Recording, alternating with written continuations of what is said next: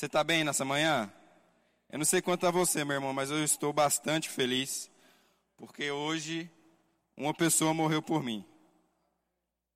Hoje nós celebramos o dia de um homem, creio que o homem mais importante da humanidade, morreu por mim e por você. Que naquela época não tínhamos valor, naquela época não éramos dignos de estarmos junto com o Pai, mas mesmo que o sacrifício foi tão alto, ele enxergou um, ele enxergou um valor em nós. Mesmo que o sacrifício foi tão doloroso, por mais que ele tenha passado por muitas coisas, tenha sofrido bastante, mas sabe, ele encontrou um valor em mim e em você, pelo qual ele falou: Eu vou entregar a minha vida por aquela pessoa, porque ela tem um valor. Então, meu irmão, nunca mais deixe ninguém falar ou alguém dizer que você não tem valor, que você não tem importância, porque você tem sim. Você foi pago por um preço muito alto para estar aqui nessa manhã. Você foi pago por um preço muito alto para passar a eternidade ao lado do Senhor. Amém? E nessa manhã nós estamos celebrando a vida de Jesus, a, a morte e a ressurreição de Jesus. Amém? Hoje é, é datada, é o dia onde ele ressuscitou. Amém? Ressuscitou dos mortos, roubou a chave do inferno e nos deu uma vida abundante novamente. Sabe? E nessa manhã eu quero te dar a oportunidade de agradecer ao Senhor rapidamente no teu lugar aí mesmo, fecha teus olhos, curva a tua cabeça, faz a tua oração de agradecimento ao Senhor. Ele merece, amém? Ele merece que nós tenhamos um coração grato por tudo aquilo que ele fez por nós, por um enorme sacrifício que foi ele ter morrido naquela cruz. Senhor Deus e Pai, nós queremos te agradecer, Senhor, por essa manhã. Pai, como nós somos gratos, como existe gratidão em nosso coração, porque você morreu naquela cruz por nós. Senhor, você pagou um, preço muito alto para que hoje nós pudéssemos estar aqui, te adorando, engrandecendo o seu nome.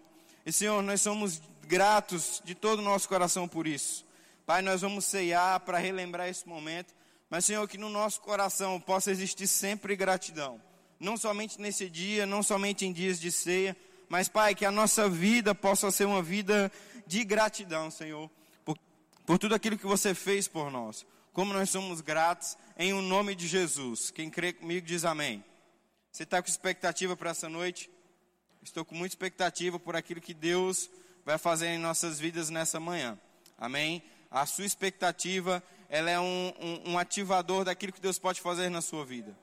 A sua expectativa, ela é algo que estimula Deus a te abençoar mais e mais. Sabe que certa vez Jesus chegou num lugar e naquele lugar ele não teve a expectativa do povo necessária. A Bíblia fala que ele não pôde fazer muitos milagres naquele lugar, porque o povo foi incrédulo. Sabe que quando existe incredulidade no nosso coração, nós deixamos de receber coisas da parte de Deus. Quando existe incredulidade dentro do nosso coração, Deus ele é impedido de fazer certas coisas na nossa vida. Mas querido, quando ele encontra um coração grato, ele encontra um coração com expectativa de receber a palavra dele, meu irmão, ele pode operar muitas coisas e muitos milagres na nossa vida.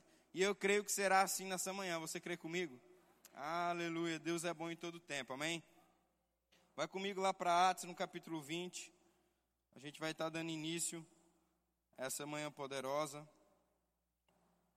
Atos, no capítulo 20, no verso 22.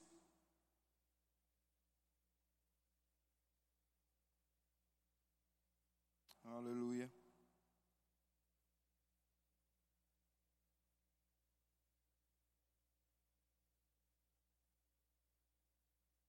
Atos, no capítulo 20, no versículo 22, eu vou ler. Se você achou, acompanhe aí comigo.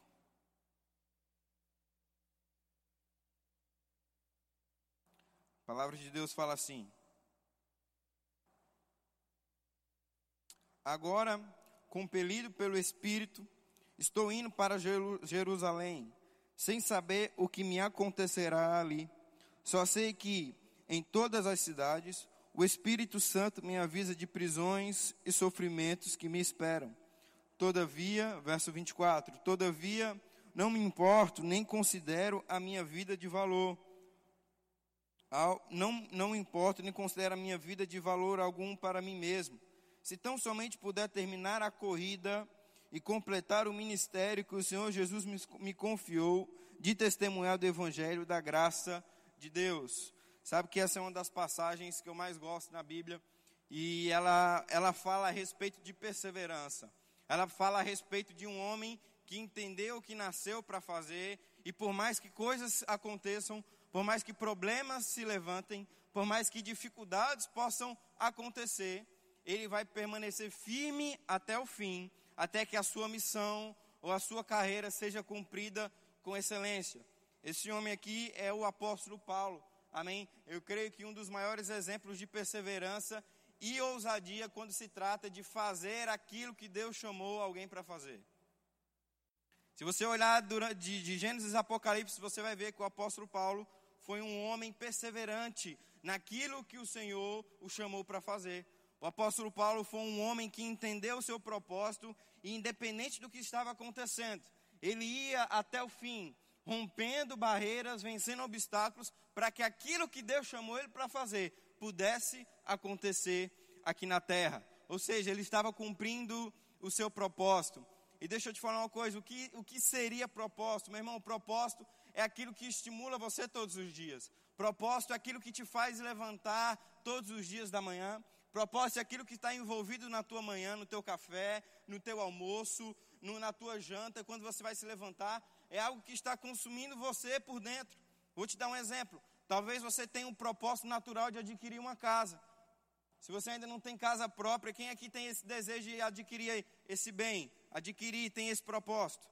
Amém? Se você não tem, eu tenho, eu tenho, eu tenho certeza que você tem esse desejo. E aí agora o teu propósito é adquirir essa casa. E o que, que você vai fazer? Você vai começar a trabalhar. Você vai contratar alguém ou você mesmo vai fazer o teu projeto.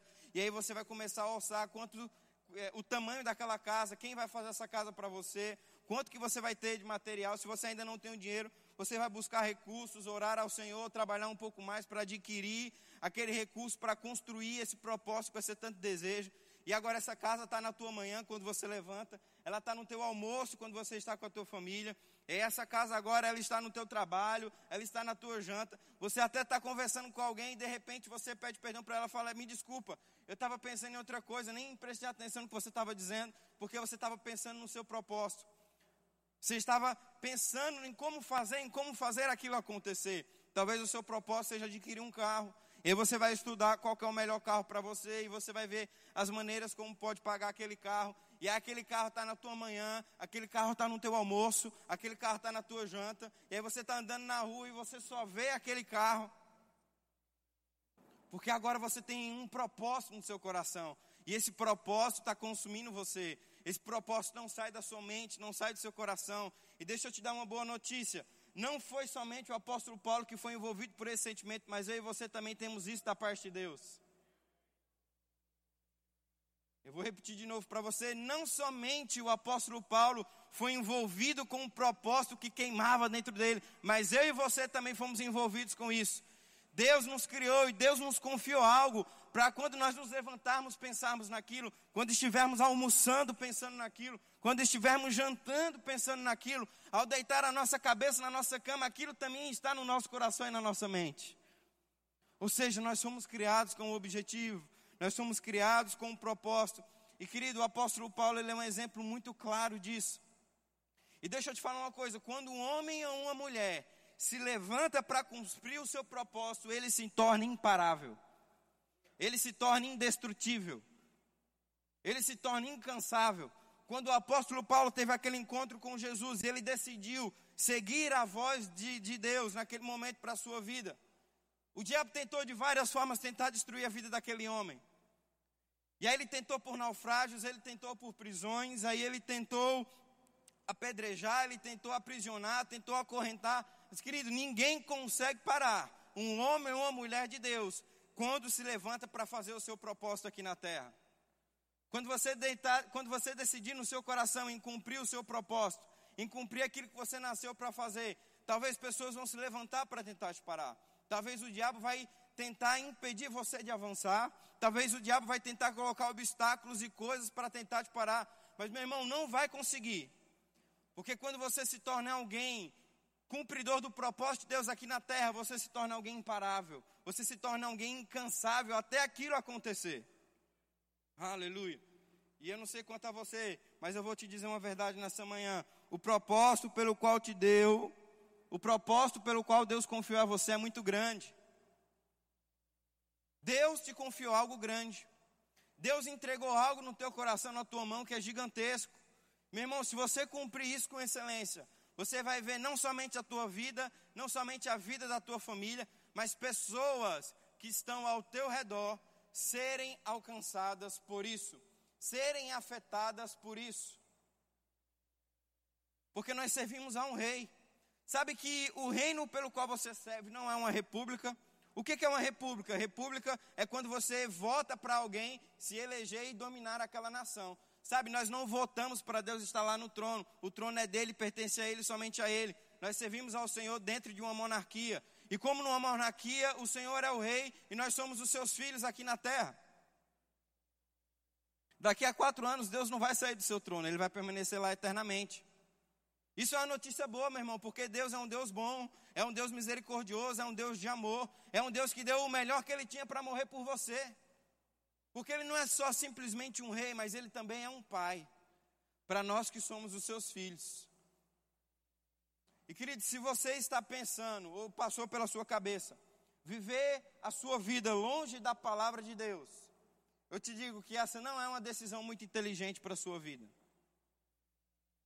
Se por algum momento, por alguma situação, o diabo ou talvez alguém tentou colocar na sua cabeça, rapaz, vai viver outro estilo de vida, vai viver outra coisa, isso aí não, não funciona não. Se por algum momento esse tipo de pensamento passou na sua cabeça, eu digo que essa, vai, essa seria a maior idiotice que você poderia fazer. Porque a melhor vida que se pode viver, meu irmão, é baseada na palavra de Deus. A melhor vida que se pode viver é cumprindo com excelência aquilo que Ele chamou você para fazer. Eu vou te dar alguns na, dados naturais só para poder, só para você entender alguma coisa. Se você olhar para o mundo aí fora hoje, você vai ver uma grande pandemia afetando toda a humanidade, destruindo famílias, destruindo casas, destruindo casamentos, arruinando empresas. Esse coronavírus fez aniversário agora. Completou um ano de vida. E continua matando e destruindo famílias aí. Eu estou te dando dados naturais. Estou te dando dados do que está acontecendo no mundo. Se você olhar para a economia hoje do país, ela não está uma economia tão favorável. Algumas pessoas têm passado por necessidade porque esse vírus, essa pandemia afetou algumas coisas economicamente. Se você olhar para os países vizinhos aqui, como Argentina, Venezuela, Bolívia, países que deixaram um governo é, é, errado dominar as suas nações e estão sofrendo necessidade, estão padecendo. Muitas pessoas não têm nem o que comer naquela nação. Hoje, se você olhar para nações que nós tínhamos como é, prioridade, como nós tínhamos como exemplo, estão se deixando levar por governos errados, quebrando princípios pelo qual nós admirávamos, e agora não temos mais tanta admiração por essas nações que um dia foram exemplos para nós. Aí você olha para a justiça, meu irmão, eu, tô, eu vou te dar dados aqui comprovados. Homens que roubaram, homens que mentiram, homens, homens que foram injustos com o povo, não estão sofrendo a devida penalidade pelos seus atos, mas pelo contrário, estão recebendo a liberdade aí por terem roubado, por terem mentido por terem desviado, estão aí com um aval de soltura. Então, meu irmão, quando você olha para a humanidade hoje, você não encontra um motivo pelo qual viver. Eu estava conversando isso com um jovem esses dias.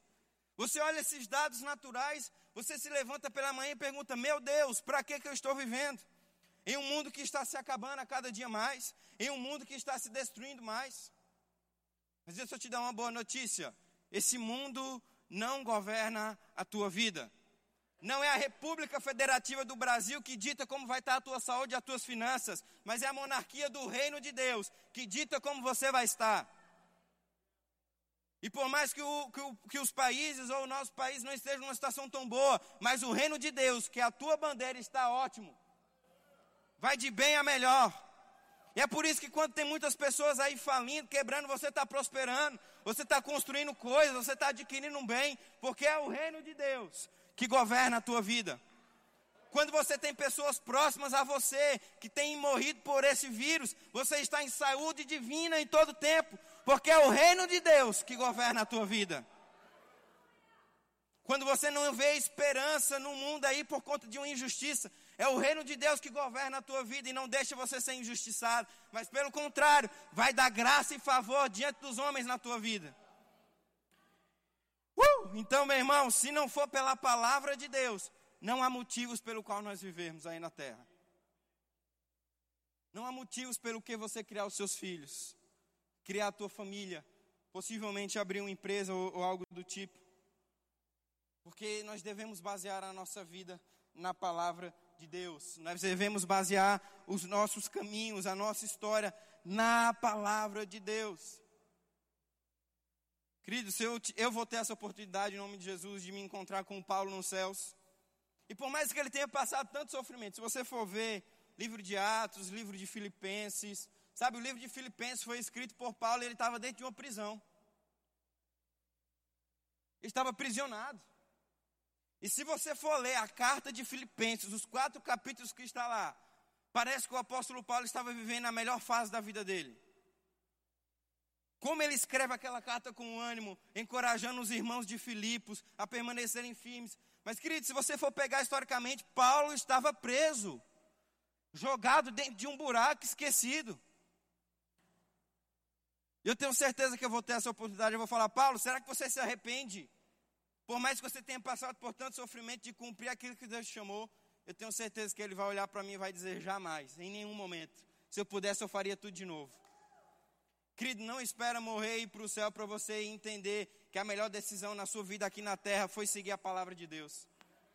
Não espera esse momento chegar, quando Deus chegar lá no céu e mostrar a tua vida, falar: olha só, filho, o que eu tinha para você, se você tivesse baseado a tua vida na minha palavra. Não espere esse momento chegar, mas viva hoje a palavra de Deus. E você vai ver algo sobrenatural de Deus acontecer na tua vida, na tua casa, na tua família, seja lá onde você esteja inserido. Porque essa é a vontade de Deus para a tua vida. Que você avance, que você cumpra com excelência o teu propósito aqui nessa terra. Amém? Você nasceu com algo muito grande e Deus confia a você. Pessoas confiam em você para que isso que Deus te confiou possa acontecer aqui na terra. Eu quero que você vá comigo novamente para o versículo 24, na parte B de Atos capítulo 20. Atos capítulo 20, no verso 24, mas na, na parte B, olha só que coisa interessante. Eu vou ler todo o versículo 24. Todavia não me importo, nem considero a minha vida de valor algum para mim mesmo. Se tão somente puder terminar a corrida e completar o ministério que o Senhor Jesus me confiou, de testemunhar do Evangelho, da graça de Deus. Eu, gosto, eu acho muito interessante essa, essa palavra que o apóstolo Paulo sobre corrida. Ele compara o seu propósito. Eu não sei se a tua versão vai ter essa palavra corrida. Algumas versões vão ter carreira. Mas a minha versão que eu estou lendo aqui, NVI, ela usa a palavra corrida. Eu acho muito interessante essa colocação do apóstolo Paulo em comparar o seu chamado, o seu propósito, ou a sua, ou a sua caminhada cristã, a sua vida espiritual, como uma corrida. E se você for ver historicamente, que tipos de corrida era essa que o apóstolo Paulo estava falando? Eram aquelas corridas de cavalo. Quem aqui já teve a oportunidade de assistir aquele filme chamado Ben-Hur? Alguém? Se você for ver aquele filme Ben-Hur, ele, eu creio que ele é a ilustração mais real de como acontecia aquelas corridas daquela época, na, na época romana. Eram corridas onde as pistas elas, elas tinham um formato de círculo. E aquele formato ele tinha aproximadamente 650 metros. E os corredores eles tinham que dar sete voltas ali até se tornarem campeões. Eles tinham um ponto de partida e aí eles tinham toda a sua trajetória para caminhar até eles chegarem num ponto de partida. E o apóstolo Paulo ele considera e ele dá esse exemplo da vida cristã a vida do propósito como uma corrida. Sabe, queridos, que nós precisamos entender que a nossa vida ela é uma corrida.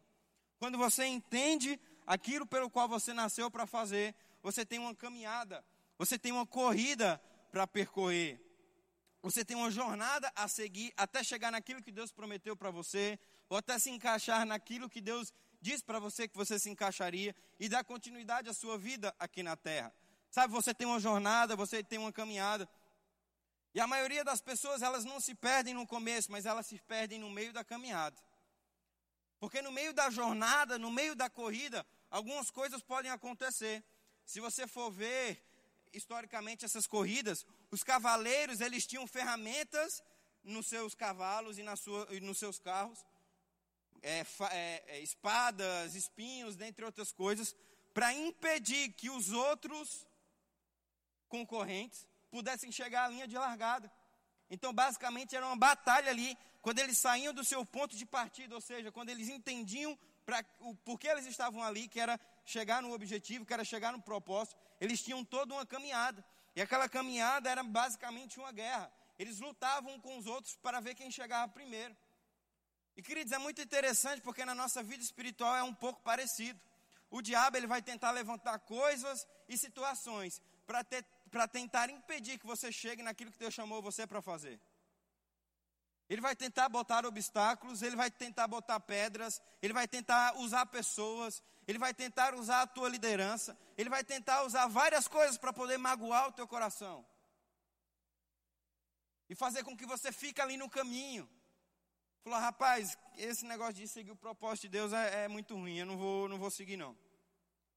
E aí ele celebra porque ele fala: rapaz, impedi mais um de cumprir aquilo que Deus chamou ele para fazer. E aí no meio do caminho acontece alguma coisa, alguém diz isso para você e você fala: ah, eu lá quero saber desse negócio de, de, de propósito, eu vou seguir a minha vida aqui, seguir meu caminho e pronto.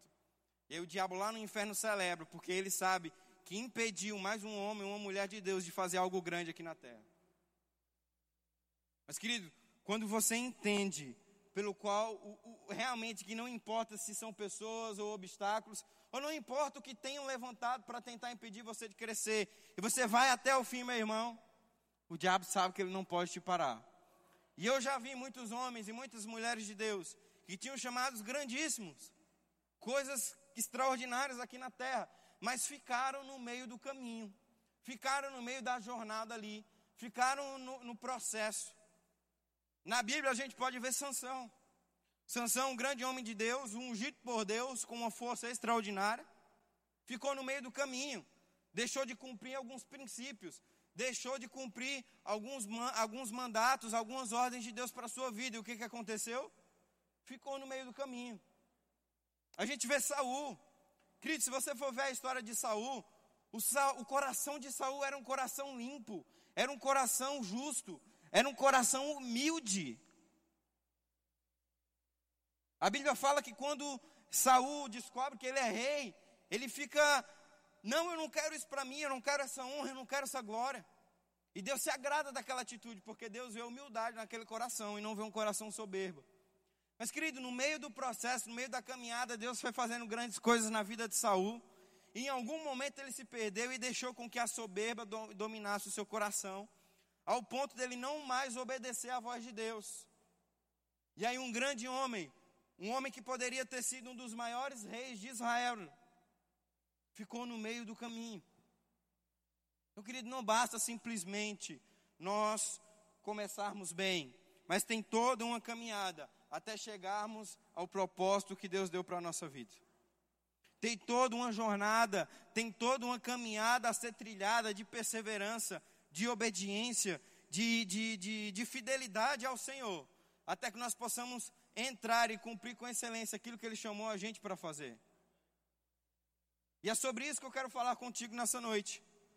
É sobre, se eu pudesse dar um tema a essa ministração, eu chamaria ela de a caminho. Porque todos nós estamos a caminho daquilo que Deus nos chamou para fazer. Todos nós estamos a caminho daquilo que o Senhor nos confiou. Estamos trilhando uma caminhada aqui na terra. Estamos trilhando algo grande aqui. Estamos caminhando rumo ao propósito de Deus para a nossa vida. Um propósito que é cheio de abundância, um propósito que é cheio de, de, de provisão, um propósito que é cheio de cura. Estamos a caminho. E o diabo vai tentar, meu irmão, tentar te parar, botar obstáculos para te impedir de avançar. Mas deixa eu te dizer uma coisa: caminho não é lugar de sofrimento, caminho é lugar de provisão de Deus. Sabe que foi a caminho de Damasco que Deus separou Paulo para o ministério e se tornou um dos maiores apóstolos que já existiu. Sabe que foi saindo do deserto, a caminho de Canaã, que o povo judeu viu o manar cair do céu. Sabe que foi a caminho da batalha que o rei Josafá não precisou nem desembanhar a sua espada, mas quando chegou no lugar de batalha, já estava todos os inimigos mortos. Sabe que foi a caminho da guerra que Davi, levando alimento para os seus irmãos, encontrou uma oportunidade de matar o gigante e se consagrar rei de Israel. Meu irmão, a caminho da tua jornada, Deus pode fazer muita coisa. A caminho do teu propósito, Deus pode liberar muita coisa na tua vida. Sabe por quê? Porque caminho é lugar de fidelidade. Caminho é lugar de obediência. Caminho é lugar onde você decidiu ouvir a voz de Deus e permanece firme até o fim. Então, meu irmão, é no caminho da tua jornada que Deus vai operar grandes coisas na tua vida. É no caminho da tua jornada que Deus vai ouvir a tua oração e liberar aquilo que você tem tanto pedido a Ele. É no meio da tua caminhada que vai existir favor diante dos homens. É no meio da tua caminhada que vai existir milagre de Deus sobre a tua vida. Aleluia, porque caminho é lugar de obediência, caminho é lugar de fidelidade. Por mais que estejam te injustiçando, por mais que estejam errando com você, meu irmão, mas você está lá firme e forte até o fim, porque você entendeu que é ali o lugar que Deus chamou você para estar. E aí você está lá firme e forte num caminho que Deus te chamou, e Ele tem abrido portas, Ele tem feito oportunidades aparecerem para você, onde você só poderia ver e dizer somente poderia ter sido Deus aqui. Então, querido, quem permanece firme no caminho do Senhor, aleluia, tem a bênção dele, tem a provisão dele estendida sobre as suas vidas. Eu te digo nessa manhã, meu irmão, continua firme até o fim.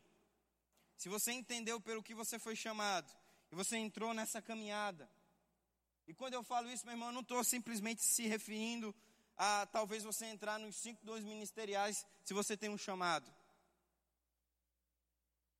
A Bíblia fala que nem todo mundo foi chamado, mas a Bíblia nunca disse que ninguém tem um propósito. Todo mundo tem um propósito. A Bíblia, não, a Bíblia não diz que todo mundo foi chamado, ela fala que alguns foram chamados e escolhidos. Mas em nenhum momento a Bíblia diz que você não tem propósito, que você não tem valor, ou que você não tem utilidade para o reino, mas pelo contrário, todo filho de Deus tem utilidade na mão do Pai. Todo filho de Deus é uma ferramenta poderosa na mão de Deus. E por mais que você não tenha sido chamado nesses cinco dons, você tem uma ferramenta, você tem um propósito, você tem uma caminhada a percorrer aqui na terra. Seja no seu trabalho, seja na sua família, seja lá onde for, meu irmão. Mas Deus te chamou para fazer algo, Ele conta com isso na tua vida. E sabe que no meio da tua caminhada, no meio da tua jornada, muitas vezes você vai ter somente uma palavra de Deus sobre a tua vida. No meio da tua caminhada, talvez você não vai conseguir enxergar uma saída, ou talvez você não vai conseguir enxergar um caminho, mas você tem simplesmente uma palavra de Deus sobre a tua vida dizendo: vai em frente. Se você vê a vida de Abraão, a história de Abraão, você vai ver que Abraão estava lá no meio do seu povo, da sua família, e Deus dá uma palavra para ele, fala: Abraão, sai do meio da tua terra, da tua parentela, e vai para a terra que eu vou te mostrar. Abraão, como filho, Abraão seguiu aquela instrução. Na verdade, Abraão não seguiu na íntegra aquela instrução, porque Deus disse: sai do meio da tua parentela, da tua terra e vai para a terra que eu vou te mostrar. Abraão leva um sobrinho com ele, e Abraão começa a ter conflito com aquele sobrinho, ao ponto deles se separarem no meio do caminho. Ao ponto dele dizer: Olha, se você for para a direita, eu vou para o outro lado, se você for para frente, eu vou para trás. E aí eles se separam e aí Abraão vai para o outro lado, vai para um lugar de deserto, vai para um lugar seco, para um lugar que não tem vida. A palavra deserto significa ausência de vida. É para lá que Abraão vai com a sua esposa. Para um lugar que aparentemente não tinha esperança, não tinha como plantar, não tinha como colher. Mas, querida, Abraão tinha uma palavra sobre a vida dele. Abraão tinha uma palavra sobre a vida dele. Era a palavra de Deus sobre a vida de Abraão. Pedro tinha passado a noite toda pescando, não tinha pegado nada. Jesus chega num barco, nem pescador Jesus era, Jesus era carpinteiro. Chega para Pedro e fala: Pedro, joga as redes. Pedro olha e fala: Rapaz, sobre a tua palavra, Senhor, eu vou lançar. Quando Pedro lança aquela palavra, meu irmão, volta a rede cheia de peixes, ao ponto dele ter que chamar outro barco porque foi tanto peixe que não coube ali. Muitas vezes no teu caminho, meu irmão, você não vai ter talvez uma saída uma esperança. Talvez você se depare com uma situação que você não saiba como resolver. Talvez você se depare com uma conta que você não tenha dinheiro para pagar. Talvez você se depare com uma enfermidade que você não tem dinheiro ou médico, ou até a medicina disse que não tinha mais jeito. Talvez você se depare com um problema que você não consiga resolver naturalmente. Mas, querida, existe uma palavra sobre a tua vida. Eu vou repetir de novo para você entender. Existe uma palavra de Deus sobre a tua vida. Não foi o Zé da esquina, não foi o João da padaria que disse essa palavra, foi Deus, o Todo-Poderoso, o Criador dos céus e da terra, que deu uma palavra para a tua vida. E, meu irmão, se ele disse que você ia prosperar, você vai prosperar. Mas, Gui, eu não estou vendendo, não tem ninguém chegando na minha empresa, eu não sei o que fazer, meu irmão. Você tem uma palavra de Deus na tua vida, vai acontecer. Você tem uma palavra de Deus Todo-Poderoso sobre a tua vida. E se você tem uma palavra, meu irmão, você tem tudo. Se você tem uma palavra de Deus, você tem tudo. Certa vez eu escutei um homem dizendo: Rapaz, se eu não tiver nada, mas eu tiver a palavra de Deus, eu tenho tudo. Porque com a palavra de Deus sobre a minha vida, eu consigo recuperar tudo aquilo que eu preciso. Então, meu irmão, nós temos uma palavra de Deus sobre a nossa vida. Uma palavra onde diz que você é filho do rei, onde você disse que você ia reinar em vida, onde você tem toda a abundância e provisão disponível para você. Então, se você está no meio do caminho, meu irmão, e você não sabe o que fazer, fica tranquilo que Deus tem uma palavra sobre a tua vida. Abraão, com 100 anos, a sua esposa estéreo, Deus disse: Abraão, você vai ser pai de multidões. Como? Me diz aí como, meu irmão. Mas quem tem a palavra de Deus não trabalha com o possível, trabalha com o impossível. Gui, eu não sei como que eu vou pagar aquele boleto, eu não sei como eu vou adquirir aquele bem que eu tanto quero. Guilherme, eu não sei como eu vou conseguir aquela oportunidade de emprego, é muitas vagas para um. Meu irmão, se você tem a palavra, você já tem tudo. Eu não sei como eu vou construir, eu não sei como que eu vou quitar, eu não sei como eu vou fazer. Meu irmão, se você tem a palavra de Deus, você tem tudo. Aleluia. Nós temos uma palavra de Deus sobre a nossa vida. Então, meu irmão, continua firme no caminho. Continua firme, perseverando no caminho, meu irmão. Aleluia. Caminho é lugar de obediência. Caminho é lugar de fidelidade. E quem está em fidelidade e obediência prova do milagre. meu irmão, você já parou para pensar o rei Josafá? Indo para caminho daquela batalha com poucos homens. O, o exército o inimigo era muito maior que o exército dele. Mas Deus fala: olha só, coloca os louvores na frente e vai cantando e adorando e glorificando o meu nome. Vai cantando e adorando, Josafá. Vai cantando e adorando. Aí Josafá pega os músicos, os levitas, joga lá na frente e fala: bora, vamos cantar agora todo mundo, engrandecer o nome de Deus. Aí vai lá todo mundo marchando e louvando ao Senhor. Quando chegam no campo de batalha, está todo mundo no chão morto. Josafá fala: Deus, e agora? Agora é só recolher os despojos, porque essa batalha eu já venci. Meu irmão, está chegando um tempo na tua vida onde é só recolher despojos, onde é só recolher as bênçãos, porque Deus já venceu essa batalha, porque no caminho você estava em fidelidade, no caminho você estava em obediência. Quando você chegar lá, Deus vai falar: filho, fica tranquilo, já venci. Agora pega homens e mulheres aí para recolher esses despojos. Aleluia, essa palavra tem queimado muito no meu coração, meu irmão. Porque o diabo, ele citou a igreja do Senhor. Meu irmão, quando ele incita o povo de Deus, o povo de Deus se levanta em oração. O povo de Deus se levanta para orar e jejuar. E é um povo que o diabo não pode mexer, porque quando a gente se levanta em oração, para declarar e orar ao Senhor, as coisas elas começam a acontecer. as coisas elas começam a acontecer. Meu Deus. Então tem uma palavra de Deus sobre a nossa vida. E se você permanecer firme nesse caminho, avançando, em fidelidade e obediência, você vai ver o milagre de Deus se estender pela tua casa, pela tua família, se estender até por onde você está inserido. O teu patrão vai começar a aumentar teu salário porque ele fala, rapaz, eu não sei o que você tem. Mas quando você está aqui, as coisas funcionam Quando você está aqui, a gente vende mais. Quando você está aqui, o faturamento aumenta. Eu não sei o que é isso que você tem, mas eu vou aumentar teu salário, porque eu não quero te perder, não. Sabe o que é isso, meu irmão? É favor de Deus diante dos homens. Você sabe o que é. Porque quem carrega o selo da promessa prospera no meio dos ímpios. Quem carrega o selo da promessa prospera no meio dos homens. Quem carrega o selo da promessa recolhe despojos enquanto Deus vai guerreando ao nosso favor. Eu não sei qual é o inimigo que tem te perturbado, eu não sei qual é o inimigo que tem tirado a tua paz, mas eu te digo, fica firme no caminho, que Deus vai lutar essa batalha para você. Coloca os louvores diante da, da frente de batalha e vai louvando e adorando ao Senhor. E quando você chegar lá, quando chegar no dia, você vai ver que Deus já, já venceu e é só recolher despojos. Aleluia, você está alegre nessa manhã? Vai comigo lá para Marcos capítulo 5. Oh, aleluia. Evangelho de Marcos, no capítulo 5.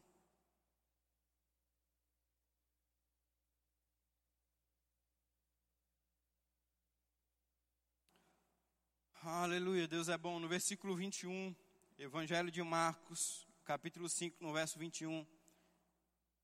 Eu quero que você acompanhe essa história comigo, para a gente dar continuidade àquilo que nós estamos falando. Aleluia, Deus é bom. Diga assim: Deus é bom. Aleluia. Todo mundo achou o Evangelho de Marcos, capítulo 5, verso 21, fala assim: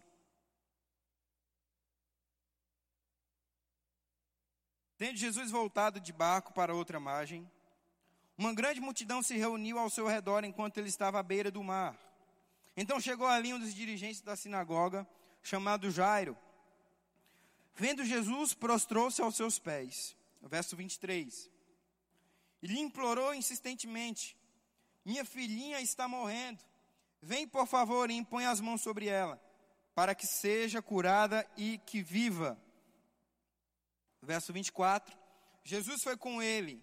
Uma grande multidão seguia e o comprimia. E estava ali certa mulher que havia 12 anos, que havia sofrendo de uma hemorragia. Segura aí no verso 25, quero falar algumas coisas para você. Essa história aqui, ela se trata a respeito da cura da filha de Jairo. Quem aqui já ouviu essa história em algum momento? Ou já leu? Então vai ser muito bom que a gente vai adiantar bastante coisa. A filha de Jairo estava doente. Quem era Jairo? Jairo era um chefe da sinagoga. O que, que era a sinagoga? Sinagoga naquele tempo eram lugares onde as pessoas elas iam orar e estudar as escrituras, ou seja, era a igreja nos tempos de hoje. E Jairo era um líder, Jairo era um dirigente de uma das sinagogas daquele tempo. Ou seja, Jairo era uma pessoa de autoridade. Jairo não era qualquer tipo de pessoa, Jairo não era qualquer um. Jairo era uma pessoa reconhecida e que tinha um cargo importante na sociedade naquele tempo. Ele era um líder, um dirigente da sinagoga. Segunda coisa que a gente vê, Jairo ele vai implorando ao Senhor, aos seus pés prostrados, para que Jesus pudesse curar a filha dele, porque ela tinha pouco tempo de vida. A Bíblia é muito clara quando fala que ela tem pouco tempo de vida. Ele se prostra aos pés de Jesus e fala: Jesus, eu sou Jairo, líder da sinagoga, e eu fiquei sabendo, Jesus, que você pode curar. Então eu me prostro aqui aos teus pés, porque eu quero que você cure a minha filha. Em algum momento, Jairo escutou falar de um Jesus que curava, que salvava e que poderia libertar. E preste atenção no contexto: ela tinha pouco tempo de vida. Com certeza, Jairo era um pai prudente e não deixou no último minuto de vida da menina para procurar ajuda. Provavelmente Jairo já tinha procurado ajuda em todos os lugares, já tinha buscado ajuda em todos os médicos, já tinha gastado todo o seu dinheiro com alguma coisa, mas não adiantou. A última opção que Jairo tinha era Jesus. Rapaz, tem um homem aí que está curando, que está libertando, onde ele chega, leproso é curado, cego vê, coxo anda. É ele que vai salvar minha filha. Ele chega nos pés de Jesus, se prostra. O que quer dizer prostrar? Quer dizer rendimento. Então Jairo se prostra de uma forma rendida e fala: Olha só, eu não tenho mais nada, só tenho você, eu me rendo a você. Cura a minha filha, pelo amor de Deus. Jesus olha para Jairo e fala: Tá bom, a gente vai. E aí, no meio do caminho, a Bíblia fala que tinha uma multidão que comprimia Jesus. E no meio do caminho, aparece a mulher do fluxo de sangue no versículo 25. Eu vou parafrasear essa história para você também. A Bíblia vai falar que essa mulher ela sofria por 12 anos dessa enfermidade. Um fluxo contínuo de sangramento daquela mulher, que também já tinha gastado toda a sua fortuna, que também já tinha buscado a ajuda dos médicos, mas não tinha adiantado. Aí ela fica sabendo de um Jesus que pode curar. Ela fica sabendo de um Jesus que pode salvar. Ela fica sabendo de um Jesus que poderia curar aquela enfermidade no qual ela não tinha mais esperança. No meio do caminho, Jesus encontra aquela mulher. E ela começa a meditar antes, fala: "Rapaz, se eu somente tocar nas vestes de Jesus, eu vou ser sarado e curado. Se eu somente tocar nas vestes desse homem, eu vou ser curado. Ele nem precisa olhar para mim, ele nem precisa que eu voltar, saber que eu estou ali. Ele simplesmente pode, eu só simplesmente vou tocar na roupa dele e vou ser curado. E aquela mulher ela começa a meditar naquilo, começa a, a, a, a, a pensar naquilo, até virar realidade. Ela fala: Rapaz, Jesus está passando aqui, eu vou até ele. Só que Jesus não foi curar aquela mulher. Jesus estava indo curar a filha de Jairo, que tinha pouco tempo de vida. Aí no meio do caminho essa mulher aparece. Ela toca em Jesus e é curada. Jesus para todo mundo e fala: Quem me tocou? Os discípulos sem entendimento. E a gente percebe nessa passagem aí que eles também não tinham discernimento de espírito. Porque se tivessem, entenderiam do que Jesus estava falando. Fala, mestre, tem uma multidão te comprimindo. Você pergunta quem te tocou. Jesus fala: Olha só, me tocaram diferente. Me tocaram de uma forma que saiu o poder de mim. Jesus olha para trás e aquela mulher está lá fala: Senhor, foi eu que te toquei. Jesus, filha, a tua fé te salvou, vai em paz. No meio daquele processo, Jesus para tudo para falar com aquela mulher. Olha só o que fala o versículo 35, pula para lá. Tudo isso que eu te falei foi a história dela, tá? Depois você pode ler aí. Verso 35. Marcos capítulo 5, verso 35. Enquanto Jesus ainda estava falando, chegaram algumas pessoas da casa de Jairo, o dirigente da sinagoga, e disse: Sua filha morreu. Caras chegaram para Jairo e falaram: Olha só, Jairo, já era, tua filha morreu. Jesus escuta aqui e fala assim para Jairo: Não precisa mais incomodar. Eles falam: Não precisa mais incomodar, não precisa mais incomodar o mestre. Não fazendo caso do que eles disseram, Jesus disse ao dirigente da sinagoga: Não tenha medo Tão somente creia. Olha só mais algumas coisas interessantes que a gente vai ver aqui. A primeira, Jesus no meio do caminho foi interrompido por aquela mulher, ou seja, no caminho da filha de Jairo, aquela mulher recebeu o milagre. Mais uma prova de que no caminho Deus pode dar provisão para você. No caminho Deus pode operar milagres para você. No caminho Deus pode fazer muitas coisas na tua vida. Só que o objetivo de Jesus era curar aquela menina no começo da passagem, a gente vê que ela tinha pouco tempo de vida. Querido, eu ainda não sou pai. E espero nunca ter a oportunidade de ver o meu filho à beira da morte. Mas, querido, se eu sou um pai e eu estou com a minha filha à beira da morte, há poucos minutos de vida, e no meio daquele trajeto alguém interrompe, rapaz, eu pego aquela mulher pelo, pelo chacoalho e falo, mulher, minha filha está morrendo. Tu já esperou 12 anos, espera mais um pouco, depois Jesus volta para te curar. Menina, a minha filha está à beira da morte ali, espera só mais um minutinho, aí depois Jesus volta e cura, já esperou 12 anos. Esperar mais meia hora não é nada, não. Rapaz, eu me lembro de, de uma situação de quando minha irmã era pequena.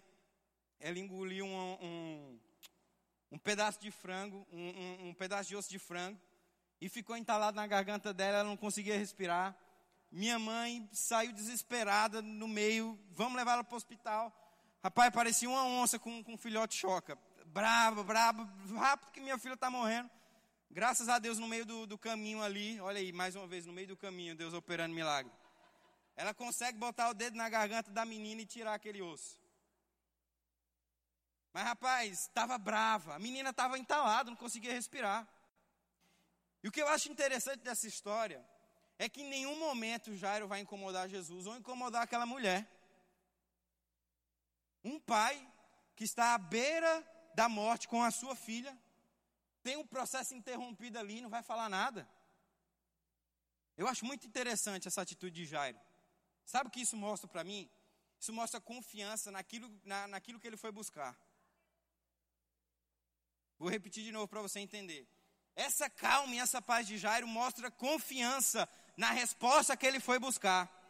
Meu irmão, se você foi buscar a resposta na palavra de Deus, porque está ansioso, fica tranquilo, ele soluciona problemas. Fica tranquilo, ele resolve as coisas.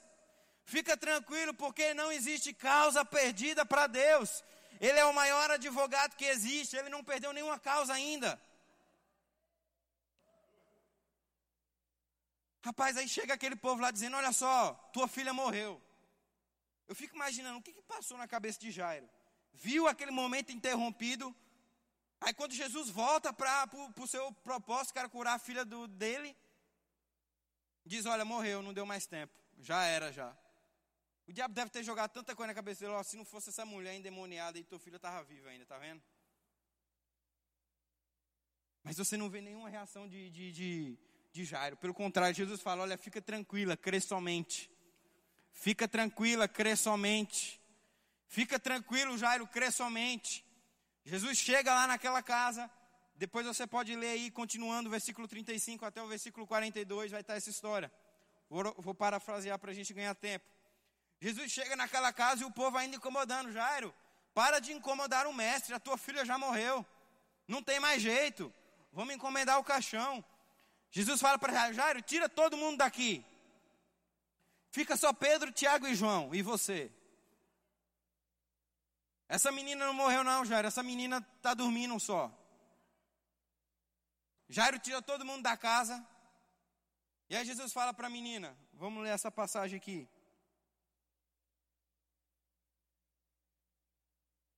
Aleluia. Verso 41.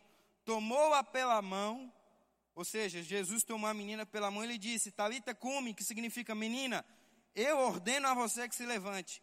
Imediatamente, meu irmão, eu gosto de Deus por causa disso.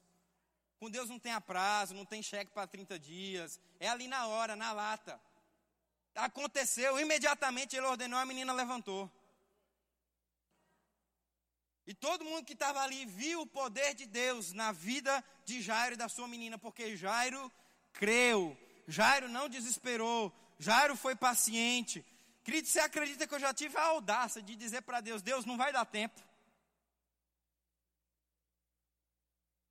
O trem já vencendo, o negócio já pipocando, eu falei: Deus, não vai dar tempo. Eu tive essa audácia de dizer para Deus: o Deus que parou o sol para que um homem pudesse vencer a batalha. Querido, não fala para Deus que não vai dar tempo, porque Deus sabe a hora e o tempo de tudo. Fica tranquilo que vai chegar. Fica tranquilo que vai acontecer. Fica tranquilo que a menina não morreu, mas Deus diz: Talita, come, levanta-se e anda. Contigo não vai ser diferente. Ele ordena uma palavra e as coisas acontecem. Meu Deus. Deus é bom em todo tempo. Deus é bom em todo tempo. Meu irmão, no caminho, aquela mulher ainda recebeu o milagre e já ainda teve a sua filha curada. Aleluia. Meu irmão, no caminho Deus pode fazer muita coisa. No caminho da tua jornada Deus pode fazer muito milagre. Caminho não é deserto, caminho não é prova, caminho é milagre, caminho é provisão, caminho é abundância. Porque quem está no caminho está na obediência. Quem está no caminho está na fidelidade. Aleluia. Quem está no caminho está prosperando no Senhor, meu irmão. E para a gente encerrar, eu quero que você vá comigo lá para João, capítulo 14. Aleluia. João capítulo 14, no verso 6. A palavra de Deus fala assim: queria já estar tá chamando o grupo de louvor. Aleluia. João 14, 6 fala assim: Respondeu Jesus: Eu sou o caminho, a verdade e a vida. Ninguém vem ao Pai a não ser por mim. Só que eu quero que você vá comigo lá para o versículo 4 primeiro, antes da gente chegar nesse 6. João 14, 4. Vocês conhecem o caminho e sabem para onde eu vou. Disse-lhe Tomé: Senhor, não sabemos para onde vais. Como então podemos saber o caminho? Jesus respondeu: Eu sou o caminho, a verdade e a vida. Ninguém vem ao Pai a não ser por mim. Eu acho muito interessante essa passagem, porque ela nos dá duas coisas aqui interessantes. Ela fala o seguinte: Jesus chega para ele e fala: Olha só, vocês sabem para onde eu vou, por isso sabeis o caminho. Tomé fala: Mas Senhor, nós não sabemos para onde você vai, por isso não sabemos o caminho. Ou seja, você só sabe o caminho que vai ser trilhado se você sabe para onde você vai. Olha só que revelação poderosa. Se você não sabe para onde vai, meu irmão, você não sabe o caminho. É por isso que existe tantas pessoas aí no mundo perdidas e com crise de identidade, porque elas não sabem para onde elas devem ir, elas não sabem o que elas devem fazer, elas não sabem o motivo da vida delas. E é por isso que elas não conseguem trilhar o caminho. E quem não trilha o caminho não está em fidelidade, em obediência. E consequentemente, não vive a provisão, o milagre de Deus. Mas quem sabe para onde vai, sabe o caminho. E Jesus é o caminho, a verdade e a vida. Jesus é o caminho, a verdade e a vida. Eu estava relembrando uma situação que aconteceu aproximadamente há uns três anos atrás. Uma pessoa que eu admirava muito chegou para mim e falou: O que, que você está fazendo da sua vida? Eu falei: Como assim o que, que eu estou fazendo? Estou obedecendo a voz de Deus, cumprindo a vontade de Deus. Falou: Rapaz, você está ficando louco. Larga a mão desse negócio de cumprir a vontade de Deus, vai se profissionalizar. Você é um guri jovem, você é um guri novo. Vai correr atrás das tuas coisas, vai em busca de dinheiro. Vai, vai correr a tua carreira profissional aí. Guri novo, tem tanta oportunidade, tantos caminhos para seguir, você escolheu esse. Você está ficando doido da cabeça. E querido, eu saí daquela conversa triste. Porque quando você recebe uma notícia de alguém que não tem valor, aquilo não importa para você. Mas quando vem de alguém que você tem admiração e que você ama, aquilo machuca você. E aí eu fui para casa, eu comecei a orar e buscar ao Senhor no meu quarto. Ele me lembrou de algumas situações. Ele me lembrou de, alguma, de algumas coisas que a gente já viveu. Quando meu pai aceitou Jesus, a vida dele estava toda destruída. E você já ouviu aqui várias vezes esse testemunho. Destruída no casamento, destruído nas finanças, destruído no trabalho, estava tudo destruído. Não tinha uma área na vida da, dessa família que não estava destruída. Falando em separação e, e várias coisas. Até que certo dia, por um convite recebeu, é, que recebeu, decidiu ir para a igreja. Foi um culto, foi dois, foi três, a palavra foi entrando, ao ponto que decidiu aceitar Jesus. E aí, quando aceitou Jesus, as coisas começaram a mudar. Começou a prosperar, foi para uma casa melhor, cresceu na empresa. Deus trouxe abundância, provisão as coisas começaram a melhorar. Mas é interessante, eu estava até conversando com ele esses dias, que ele só tinha um caminho a seguir. Como assim um caminho? Ele não tinha outra, outras trilhas, já estava tudo acabado. Só tinha Jesus, se não fosse Jesus, não tinha mais nada. Mas ele escolheu, por mais que era o único caminho que ele tinha, era o caminho correto. Decidiu seguir Jesus e as coisas começaram a mudar. Quando eu comecei a atingir uma idade onde eu precisava decidir o que eu tinha que fazer da minha vida, eu me encaixava numa situação diferente. A minha vida não estava destruída nas finanças, no trabalho, no casamento. Pelo contrário, estava tudo bem. Eu tinha várias opções de seguir a minha vida. Eu tinha a opção de, sei lá, talvez estudar fora, de fazer estudar um pouco mais para passar numa faculdade boa. Eu tinha várias opções. Cinco a seis caminhos que eu poderia seguir se não fosse esse que eu estou seguindo. E eu vou te falar uma coisa: é mais fácil, não desmerecendo a decisão que ele tomou, a gente até conversou sobre isso. Não desmerecendo a decisão de seguir a Jesus porque só tinha uma opção. Talvez você também se encaixou nessa situação. Tua vida estava toda destruída, mas só tinha Jesus e seguiu ele. Mas é mais fácil quando você tem um caminho do que você tem vários outros caminhos para você seguir. Mas querido, sabe qual é o caminho que eu escolhi? Por mais que eu tinha várias outras opções, eu escolhi o caminho, a verdade e a vida de Jesus. E não foi por imposição ou por obrigação, mas foi porque eu sabia que era aquele caminho. Eu não busquei ser, sei lá, um profissional muito bem qualificado no mercado. Eu não busquei dinheiro ou fama, não. Eu busquei fazer a vontade de Deus para a minha vida. E deixa eu te falar uma coisa: foi a melhor decisão que eu tomei na minha vida. Porque com essa decisão outras coisas vão ser atraídas para a minha vida que lá fora eu não ia conseguir. Não foi algo que foi me obrigado, foi algo que eu decidi no meu coração. Por mais que eu tinha outros caminhos, eu escolhi o caminho certo. Provavelmente o meu filho, ele vai ter muito mais opções do que eu, mas ele vai também escolher o caminho de Jesus, porque esse é o melhor caminho. Esse é o melhor caminho. É o caminho da verdade, o caminho da vida. Não é uma vida muito bem profissional lá que vai te satisfazer, não. Não é a maior quantia de dinheiro do mundo que vai te satisfazer, não. O que vai te satisfazer é a palavra de Deus no teu coração. E eu vou deixar bem claro aqui, quando eu escolhi seguir a vontade de Deus para minha vida, eu não estou dizendo que se profissionalizar é uma decisão errada, não. Pelo contrário, minha esposa está ali, está fazendo faculdade, vai se formar. Eu tranquei a minha faculdade por um tempo, mas logo em breve vou estar voltando. Não é errado, não. O que, a gente tá, o que eu estou falando aqui é prioridades, primícias. A primícia na minha vida é a palavra de Deus. A primícia na minha vida não é o meu trabalho, não é a minha conta bancária, não é quantos bens ou quantos carros eu tenho. A primícia na minha vida é o Senhor. A primícia na minha vida é a palavra. E esse é o melhor caminho. Esse é o melhor caminho. Pai, esse é o melhor caminho pelo qual você vai criar o seu filho. Jovem, esse é o melhor caminho que você vai decidir para a tua vida. Homem, mulher, esse é o melhor caminho que você vai decidir para a tua vida. Aleluia. E quando você está nesse caminho, meu irmão, você tem provisão e abundância. Aleluia, aleluia. Fica de pé. Deus é bom.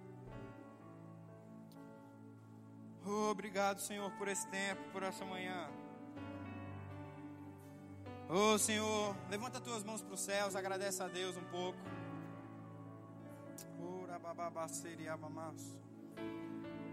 Oh, obrigado, Deus, porque esse é o caminho que nós decidimos seguir. Esse é o caminho que nós deve, decidimos trilhar. Aleluia. Não nos arrependemos um só momento de seguir esse caminho. Por mais que no mundo existiam propostas melhores, por mais que no mundo existiam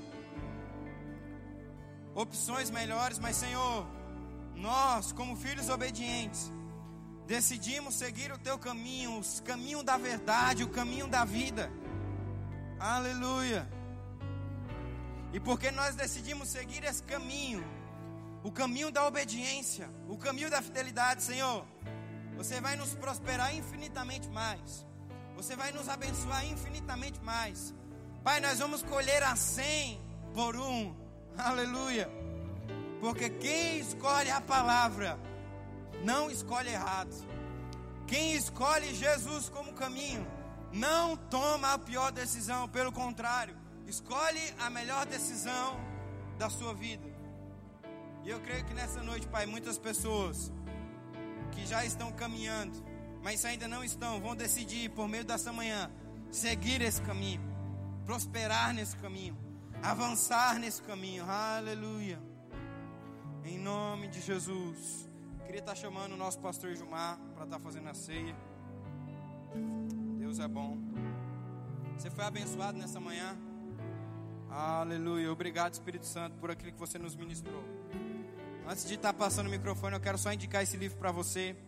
Nós somos uma igreja que lê. E se você quer seguir esse caminho com excelência, você precisa se dedicar. Se, no mundo, se no mundo aí fora você precisa se dedicar, na sua vida cristã nós também precisamos nos dedicar.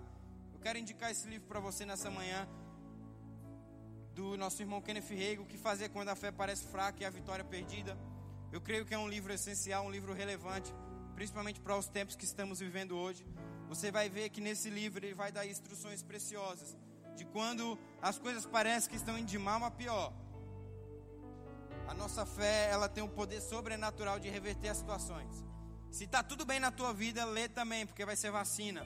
Amém? Mas se você está passando por essa situação, eu indico esse livro, com certeza ele vai mudar a tua vida. Amém? Obrigado pela oportunidade.